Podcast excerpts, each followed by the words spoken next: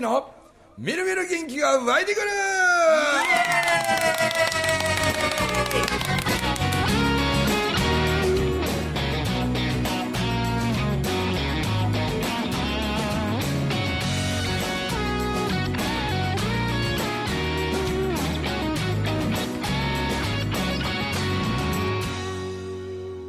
はいおはようございます。おはようございます。おはようございます。おはようございます 前回そういうに引き続き体で。関西七木ギャルズが来てくれました、はい。さっき名前聞いたけどちょっとわからなくなってしまってますけど。クラスギャルズみたいになりましたねなんか関西七木ギャルズって言われた瞬間そのどうしようもない恥ずかしそうなギャルズはやめてみたいな。ねまあねその年齢尋ねたりはしませんけれど、なんかいろいろねお話を、はいね、前回収録で伺って。ね深山という、あ深山ってどう書くんでしたっけ？美しい山ですよね。美しい山です。美しい山か、そっかそっかそっかそっか。美しい山、あ上行くと宮津とか。そうですね。その間は何ちゅう町あったっけな？えっ、と京丹波とかですかね。うん京丹波の横ぐらい。なんかあの辺も何回も公園行ってんのよ深山は行ったことないけどその鹿内に行っただけやけど。舞鶴とかですか？えー、舞鶴まで上がらはい。なんやろな。ななんとかいうところに何回か行ってね、はい。全然なんとかばっかりで分からんと思うんですけど。ねえ本当に。えでもその深山のはい。や田舎で古民家カフェを。はい。うん、今その週週末やってるっちゅうのはどどんな主にそのランチを出したり？えっ、とランチを、うん。えー10食限定で、うん。あの地元のお野菜と、うん。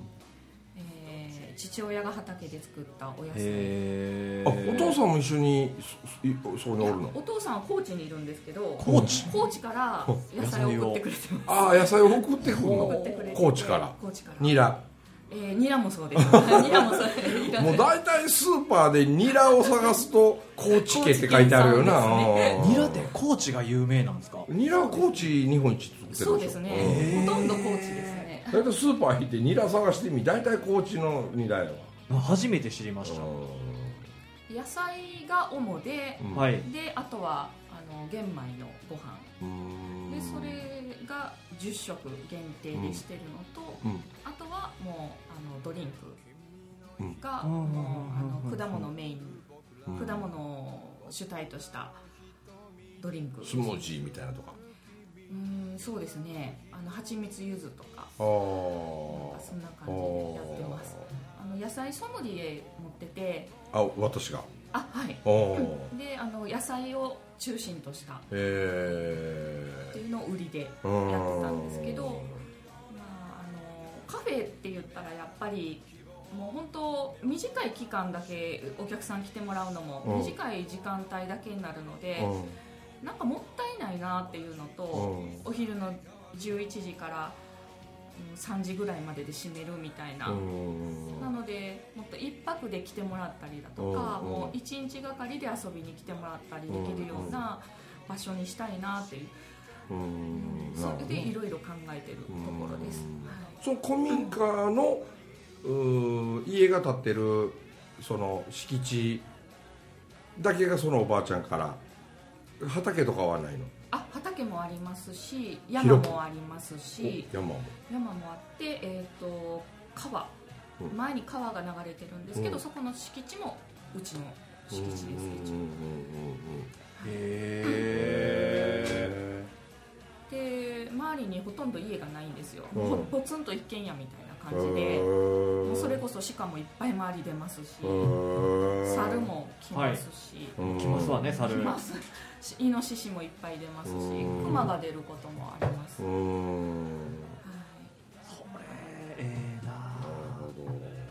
ほんで30人ぐらい来るって言ってましたけどでかいんですか？そのばあちゃんのとこおばあちゃんのところはそんなにそんなにもは広くないので、ははいまあ、泊まれるのはまあ45人ぐらいなので。45人ぐらい。うん。あとの後の方たちは、まああの別の一棟貸しの宿を借りようかなとかへえテント張って寝たい方はテントで寝てもらおうかなとか、6月頭やったらいけるやんな。うん、あのそういうのが好きな方はそれでもいいのかなと。なんかあのいやちょっと前にもねはい。あのなんか俺や僕はやっぱりその生まれたところがあんな山奥の田舎で生まれて生まれたからそのそう都会が苦手っちゅうわけはないけれどやっぱこう山が恋しいなってちょいちょい思うんですよ。でで僕まあそのあの大阪とかでもねちょっとこう東京と大阪はなんぼか寝れるような拠点をちょっとだけ作っといた方がこうべ移動に便利なんであの例えば大阪やったらこう難波にへへその寝泊まりする場所があるんですけどさけどねなんかやっぱなんかこう確かに周りにはいくらも飯屋もあるしご飯屋もあったりねなんか便利やしね、まあ、いいんやけどでもなんとなくこの間からちょっとその大阪かて田舎があるわけやからと思って例えば僕がちょっともう最近気になって知らないのがあの千早赤坂村ってあってあの岸和田の元向こうかな。で千早赤坂村とかあの笹山の方へ抜けていくところのあのあれ何ちゅうとこだえっと池田の横らへん。あー川西。か川西はまだ町やわ。豊野あ豊野とか？え？能勢能勢。うん能勢とかもなんか魅力的なんよすごく。でまあ千早赤坂村いうのがいいじゃないですか。今度ちょっと千早赤坂村にちょっと探検に行ってこようとそれこそ思ってるぐらいで。小学校の時の校長先生がうん。赤坂先生いるんですよ、うん千早赤坂村出身なんですあそうなん。それで千早赤坂村っていうのを知りました。あ覚えました。ーだって大阪府でさ村ってつくだけでも俺にはブランドにそれが思えてしまって。ほんであのそんななんか田舎でなんか多分そのねあなたと似てる人なんちゃうかなと思うけど大阪の人やけどそのなんか田舎の方探してね。でちょっとこう家庭菜園の延長みたいに米作ったり野菜作ったりって女の人でですよ。でそんなん好きやいう人でへえそれともういっそのこと千早赤坂村とかの方がって言うた時になんかこう話しててで僕がふと思ったのはね宮山でもできんじゃないかなと思ったのは今こうコロナでさ結構家の中で過ごす時間みんな増えたからだからこう女性たちってあの特にあの年齢どの辺の年齢をターゲットにするかって言ったら僕ならあの紬でもそうなんやけどあの50代と60代の女の人が五円紬大学って全国でもどこもかしこも50代と60代の女性がめっちゃ多いね。でそれこそ昨日のあ高知でプレ公演やった後にね申し込みのそのその場で申し込みって言ってしてくれた俺の目の前で申し込み書を書いてで俺サインとかして一緒に写真撮ってってした人はその現場だけで20人ぐらいおってでそれ以外にあと10人ぐらい申し込み入ったみたいなんやけどだけどその20人のうちのね最初に2人だけが男性でその残りの18人全部女性やって。もうどんだけ女子率高いんかって。で大体やっぱ50代ぐらいか60代。もうねやっぱり理由があるさ。みんなやっぱ子育てがある程度落ち着いたんよ、うん、子育てがある程度落ち着いてなんか子供に飯食わさなあかん学校行かさなあかんいろいろお母さんとしてせなあかんいうことが突然ね子供がそれこそどっかへねが出ていったとか就職してなんやらやとかね。でそうってなってするとポツンとこう心に穴が開くというか待てよと。まあね人生100年生きる時代って言われててほなあと40年ね下手したら40年50年ね。なんかその旦那さんの退職金とかで細々暮らすことのに幸せってどこにあんかなみたいな風にこう感じる人が絶対多いんだと思うんよ、ね、ずっと家にいててでそんな時にね例えば編み物やってましたとかえとかうーなんやろあの革細工をなんかやるようになったとかなんか三振引き出したとかなんかヨガとかやりだしたとかさであんなと同じようにアクセサリー作りとかやるようになったとかなんかねみんななんかこう手作りのなんかみたいなことやってる人今いっぱいいると思うんよ、でそれこそその野菜をね作ってるとかお米作ってるとかみたいなそんな人たちの女性たちの憩いの場をその古民家の中で俺やったらやでその古民家の中に棚とかこうショーケースみたいなあんなんもみんなでそのえー関西校の7期の中にね20人も30人も行くんやったらそんな中に DIY とかやってるやつ絶対おると思うんよ、なんか器用に自分らで手作りで。じゃあ DIY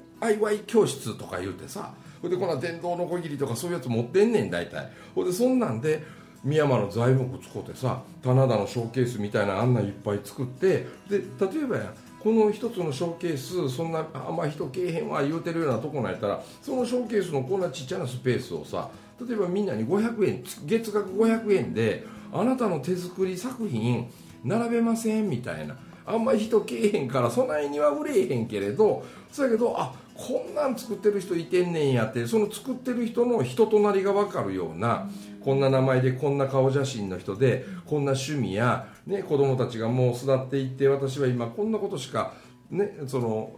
やりがいがなくてみたいなプロフィールみたいなのも分かりやすく書いてみたいなやつの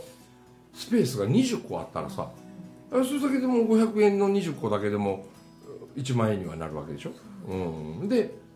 その人たちは、ね、時折それがポンポンと売れたりしたらまたわざわざ補充しに来たくなるやん、で自分のやってるものを知ってくれる人とか、ね、でその年代50代60代っていまいちそのインターネットとかよう使いこなさんみたいな人多いと思うからやっぱりリアルが好きっていう人たち用になんか自分のねショップじゃないんやけどそういうの。でそこへ見て品物を気に来たらご飯食べると思うんよ。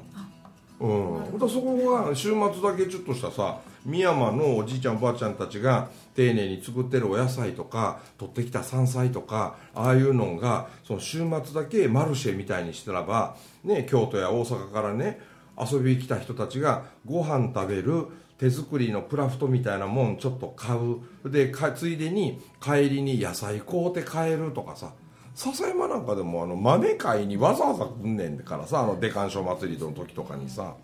でそう思ったらその山もあるんやろ、ほんでしたらちょっとなそういう山菜とかに詳しい人、おるから、うん、でも今ネットでそういうの調べられるから。でそしたら山に普通に生えてる山菜の中でも例えば一つ言うとなうんセイタカアワダチソウとかさあれ外来種であれ黄色い花咲いてさもう秋になるともう腐るほど生えるやん。あれもともと日本になかったう外来種として入ってきてあれがバー広がってんねん。でセイタカアワダチソウっていうやつと大アワダチソウってやつと2種類あるんやけどでも知ってる2種類あるんやけどその背高うなる方が背高泡立ちそうなん。でちょっと小ぶりなんが大泡立ちそうなんやけど効果があるのは背高泡立ちそうの方なんよ。でそれが秋頃9月頃になってくると背伸びてきてねいよいよ黄色い花咲かせますっていう直前ぐらいにもうねもうあれであのなんか草刈り機かなんかでもううわー刈りまくったるんよ。ほんさ地元の人も喜ばれるし花粉飛ぶからあれ、でこのセイタカはそう刈りまくるやん。で刈ったやつ逆さまにしてな。で日の当たらないかところで陰干しすんのよ。で陰干ししてカリッカリに乾かしたやつを100均で売ってるようなこんなネットの中入れてこれが入浴剤にすごくいいの。入浴剤に。結構ねあのアトピーとかねちょっとあの肌がなんか弱い過敏症の人とかねあんな人たちにはその科学的な生成品でね作られたなんとかクリーンみたいなとかじゃなしに本当に山に生えてる草のをさ天日あのその陰干ししてさでそれをこんな100均のこんなパック箱い入れて例えばそれ10個入ってて500円とかやったら俺買うと思うんよ。そういうお肌のことを気にする人とかなら。ほんならさ仕入れただやろうん。仕入れただやろ。ほんで町の人からしたらそんなさ山に生えてる山菜とかなんでみんなで山菜山菜を取りましょう取りに行きましょうツアーとかやんねん。そういう時に。だからツーグラクラブツーリズムみたいなノリにしてしもって。で山菜のこれ食べれるんよ。これ天ぷらにするとうまいんよ。みたいなやつの詳しい人おるから。でそんな人に教えてもらいながら自分らで山菜取ってきてで外で揚げてさそれをあの天ぷらで。揚げていや美味しいねってこんな素朴なもんやのに自分らで汗かいて取ってきたやつ天ぷらして食うてとかやったらさみんな都会じゃ味わえへんねんから。うん。でそん俺やったらもうとことんやんで。例えばあのよもぎとかさ あんなん取ってきてこれで先染めやないけど例えば女性が使う生理用品なんかも沖縄とかね宮古島の人らはそういうのを使う人多いんやけど無農薬の木綿ね脱脂綿と作ってね。で木綿無農薬のその脱脂綿にそういうよもぎとかその山の抗酸化作用の高い薬草をね漬け込んでねそれで染めてねそれを生理用品に使うの。これ洗って使うの何回も。ほんととっても SDGs やしてさ。で特にその口からもそうやけどこう皮膚からもこうなんか吸収っていうのあるわけやから。でそういうのが実は生理がすごく軽くなったとかね。痛みがとっても和らいだとかっつってね。もう沖縄なんかの離島のお年寄りなんかみんなそうやってしてやってるの。とああいう化学生成されたものをなるべく避けたい避けたいっていう人たちにとってはたまらんまもんになるのよ。そうですね。作り出そうと思ったらいくらでも出てくる。いくらでも出てくる、うん、ほんまにほんまに。いくらでも出てくる。前以前あの山菜野草に詳しい方をお呼びして、うんあの深山の山にあのみんなで上がってあの野草を取ったり、うん。で春先にするイベントをしたんですよ、その場所で、なものすごい人集まって、うん。京都市内とか大阪とかからうん。ものすごい人、うん。あみんなやっぱりこういうの興味あるんだなって思って、もうほんまおっしゃる通りで本当もうそうですよね。もうなんかこうアップルミントとかわさわさ生えてるんですあよ山にって都会の人だったら買うものじゃないですか高いお金出して。あれ田舎の人にとっては雑草なんですよ。うん。草刈り機でバーって買ってしまう。なんでもったいないあれ。ハーブティーにしたら美味しいのにって思って。いやでもすっごい生命力なんで ものすごい増えるんで。宝の山ですよね。宝の山そうなん見方を変えると。そうですよね。だって四国のさそれこそ徳島でしたかねあれ上勝町っていう町あんねんけどはいはい。上勝のじいちゃんばあちゃんら一生懸命枯葉拾っとんねんイチョウのねあの色づいた黄色いイチョウのとかモミジとかさ松ぼっくりとかさそれがなあの大葉とか売ってるようなこんなパックあるやん。あんなんに入れて枯葉の盛り合わせや、これ東京の高級スーパーでしか売れへんのよ。スーパーもさ段階があるやん。関西でもそうでしょこんな。安いのは例えばあのこの間もその話しましたね。あの黄色い玉で玉で。玉で。玉で玉でスーパー玉でいうなんか玉でとかさなんか安いみたいなのが売りやんか、うん。かと思うと普通の人は大体ライフのあたライフとか言ってやんか。だけどちょっとセレビブな匂いを醸し出してますよみたいな人たちはなんかあの怒りスーパーとか行くやん、うん。まあ、関西やったらそういう分かりやすく上が怒りで真ん中ライフ下玉でみたいな雰囲気あるやんな ほな順番つけたら気の毒やけど。で東京なんかはねもっとこのライフがいっぱいあんねん、うん、例えばもう上の方なんか行くとそんな広いスーパーじゃないの。でも高級品しか売ってないような麻布ナショナルマーケットとかさ紀ノ国屋ストアとかさ明治屋ストアとかさであの大使館なんかが多いような地域やとそういうこう外国のもんとかほんまブランドのもんばっかりやから高いんよ。そういうスーパーで上勝町のこの枯葉盛り合わせパックがな900円とかで売ってんの。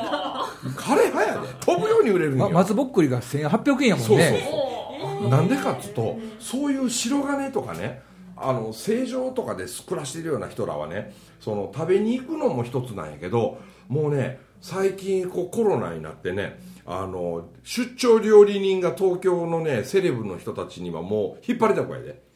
特にあのちょっとオカマ系の人の料理人が大人気俺の友達もオカマの料理人しょっちゅう呼んでるもん。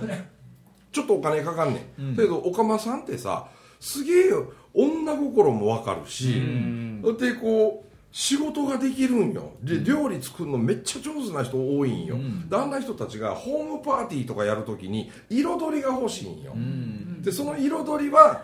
イチョウの葉っぱが紅葉したイチョウの葉っぱとかモミジの葉っぱとか松ぼっくりとかがオードブルの中に飾られてたら田舎なんか松ぼっくりなんか蹴飛ばしながら歩いとるんやからでも東京の人たちは1800円出して買うんよ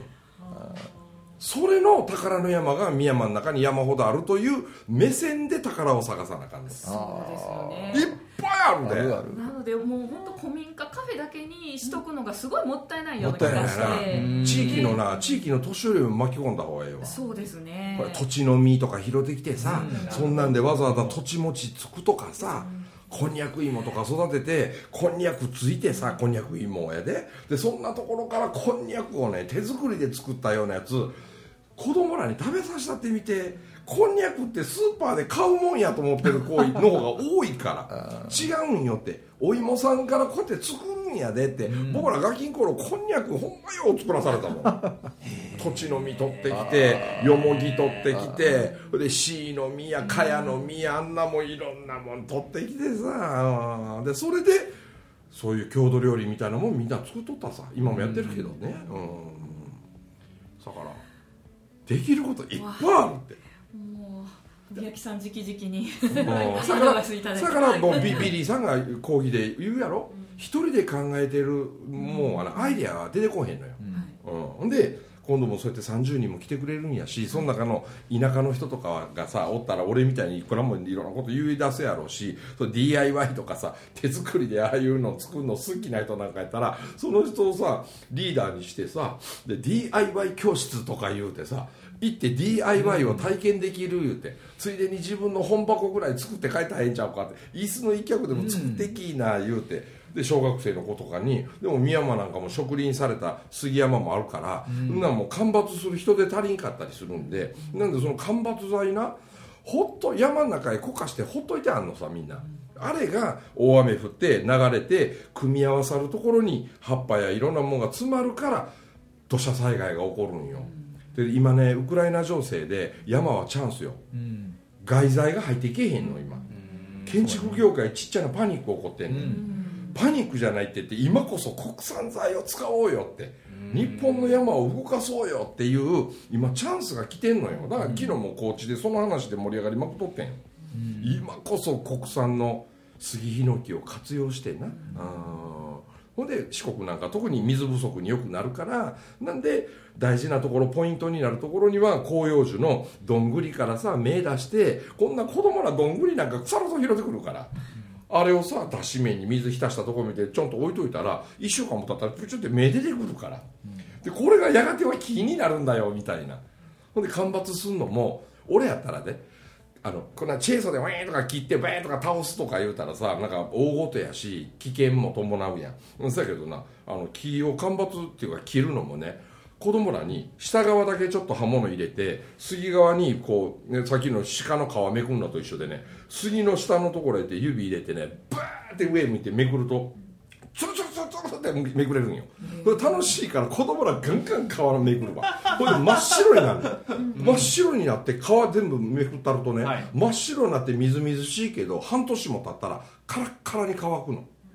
ほんなら切ってもね子供でも肩に担いで運べるぐらい軽うなんね水みんな抜けていくから。だから蒸発乾燥して抜けていくなんでめくっといてから切ったらどっちみち切ってから重たいの運んでもおお運んでからめくらなあかんねんからさ、順番逆にするだけで子供でも運べるようになる。だからそれを使って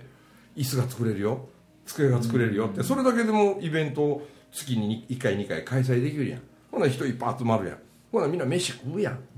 うん。餅つきさしたってとかさいっぱいおってそこで獅子鍋とかしてあげてとかさ、もう世の人はね獅子鍋がこんなにうまいもんだっていうことを知らない人の方が圧倒的に多いから。冬のくそ寒い時はもうイノシシは油を皮の下のところにものすごい分厚い油をくっつけるつけるから。あの油がついたぐらいの時期に獅子鍋してもう噛むのをギューって噛む感じギューあの豚の油みたいになんかペラペラで溶けていくみたいなのなんじゃないもうギューって噛まなあかん。イノシシ独特のあの油の美味しさやわね。とっても健康的やし。でそういうことの田舎に来てこんな体験と発見があるのねみたいなことを子供たちに。なんでね都会の人らにアプローチの一つとしては携帯でねゲームばっかしてたら飽きませんとかねあとはこうこうしなきゃ飽きませんとかって言うてるから子供みんな縮こまっていくでしょ、でもね携帯をやめなさいっていうよりも携帯見んのがもう忘れてたわっていうぐらい楽しいことを経験させてあげるとその時間ゲームせえへんになるのほんでもっと子供たちの視界が広がるやん、うん。でそういうことをこう仕掛けていく時の仲間が30人50人って増えてきてみんなで今度はテクノロジーの SNS なんかを使うわけよ。でどんどん発信して繰り返し目に入ってくるとやがて行きたくなってくるからさ人は。うん、まあ、大阪京都神戸ぐらいの大都会の親子連れとかさ。うん、たらお父さんがちょっとのこぎり引いてかっこいいところ見せられるよみたいなさ。そういうお父さんのお父さんやるやんまあまあみたいな、その川でね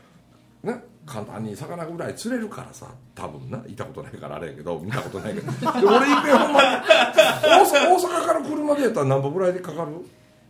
えー、2時間ぐらい。2時間ぐらい。行けますね。京都市内から1時間半です、1時間半、はい。おー一回行きたいな。ああ来てください。その俺が川潜って鮎取ったりし始めたらやばいね。やばいやばい。あゆあゆ泳いでます。泳いでる、い。根こそぎ行くよ俺悪いけど。おお見えてるやつ全部取ったんだ 冬場はねなんかよく忘年会使われるようになってましたけどね。宮山みんなでこうダーッとバスで行ってでその帰りのところでボタン鍋食べてで帰るっていうパターンが忘年会で使川の川の様子というか石の加減とかダムがあるかないかとかまあいろいろそういう要素はあるけど、まあ例えばやけどもしタイミングああってね例えば初夏の6月中旬とか7月ぐらいとかで闇夜のねこう三日月の夜とかで夕方から俺らがよう取った夜漬けって言って罠かけといて朝の4時から起きてさよしみんなかかってるか。ら見に行こうぜとかッと天然うなぎバーって何本か取れてみそれ砂漠だけでも大騒ぎやね。ああでそっからそれかば焼きして食うたら忘れられないランチになるよ。そうですね感動はアイデアから作り出せるからさ、でもそれが好きなんやでさ私はな、うん。好きな人しかこんなことはできへん給料持ってやったってあんなもん続かへんから。好きな人か、その習慣が染み込んでる人しかあんなことできひんから、うん。なるほど。でもふんちゃん言ってるみたいにコロナがチャンスかもしれませんね。チャンスチャンス。ほほとんどもう都会でオフィス構えてる意味なくなってきましたそうんそう、もねもう東京なんかもう脱東京とかいっぱい出てきてんねんうん。なんでなんかう海派の人は魚釣りもできて、月に1回だけ出勤すればいいとかさもうそういうことが当たり前みたいになってきてるんで、もう変な話もう東京なんかはもうマンションやねテナントなんかももうバンバン空いてきてみんな田舎へ移住するから。本当に本当に。八王子とか多摩とかね、うん。そんな奥にもみんな変わってるから、うん。もう静岡あたりとか小田原の辺とか。で温泉好きの人は家で毎日温泉入れるみたいなことをなんか目的にして。それで安で家建てれたりさ、もう中古の家なんか今もうどんどんこれからさ人口は減っていくんやから、ううん。んこれから中古物件は余りまくってくんやから、うん、暮らし方 生き方生活の仕方は根本から変わってきてるからもうね、うん。深山なんかは俺はチャンスって思った方がいいと思うよ、で1時間半 2, 2時間の圏内に何百万人と人が住んでるような大都会を抱えてんねんか。ら背負うとんのやからさ、もうめっちゃなんかね、うん、俺らの田舎みたいなとこはね1時間半でやっと10万人の松坂市と伊勢市があるだけね。2つ足しても20万しかおらへん。25万ぐらいしか、だけど2時間圏内にさなあ京都だって150万都市でしょ？神戸でも140万都市でしょ？大阪なんかもっと380万ぐらいおるわけでしょ、もうえらいマーケットがあるんやから。だから都会の中のデザイン性に優れた競争の世界よりここにしかありませんっていうものをもう物語にしてしまうことがチャンスの入り口だと思うけどな。ええ話してしまういい話でした。めちゃめちゃ楽しかった面白いでしょ？やれるよやれる、うんまたいろいろアドバイスします、お願いします。はい、てなことでお届けしました。中村文明とウォーリーと国本ひろみと森岡理恵。とビリーでございました。どうもありがとうございました。ありがとうございました。分けてく。れか。いつか振り返ったらみんな笑っちゃうようなネタになるのさ。てんこ盛り並べて比べてみよう。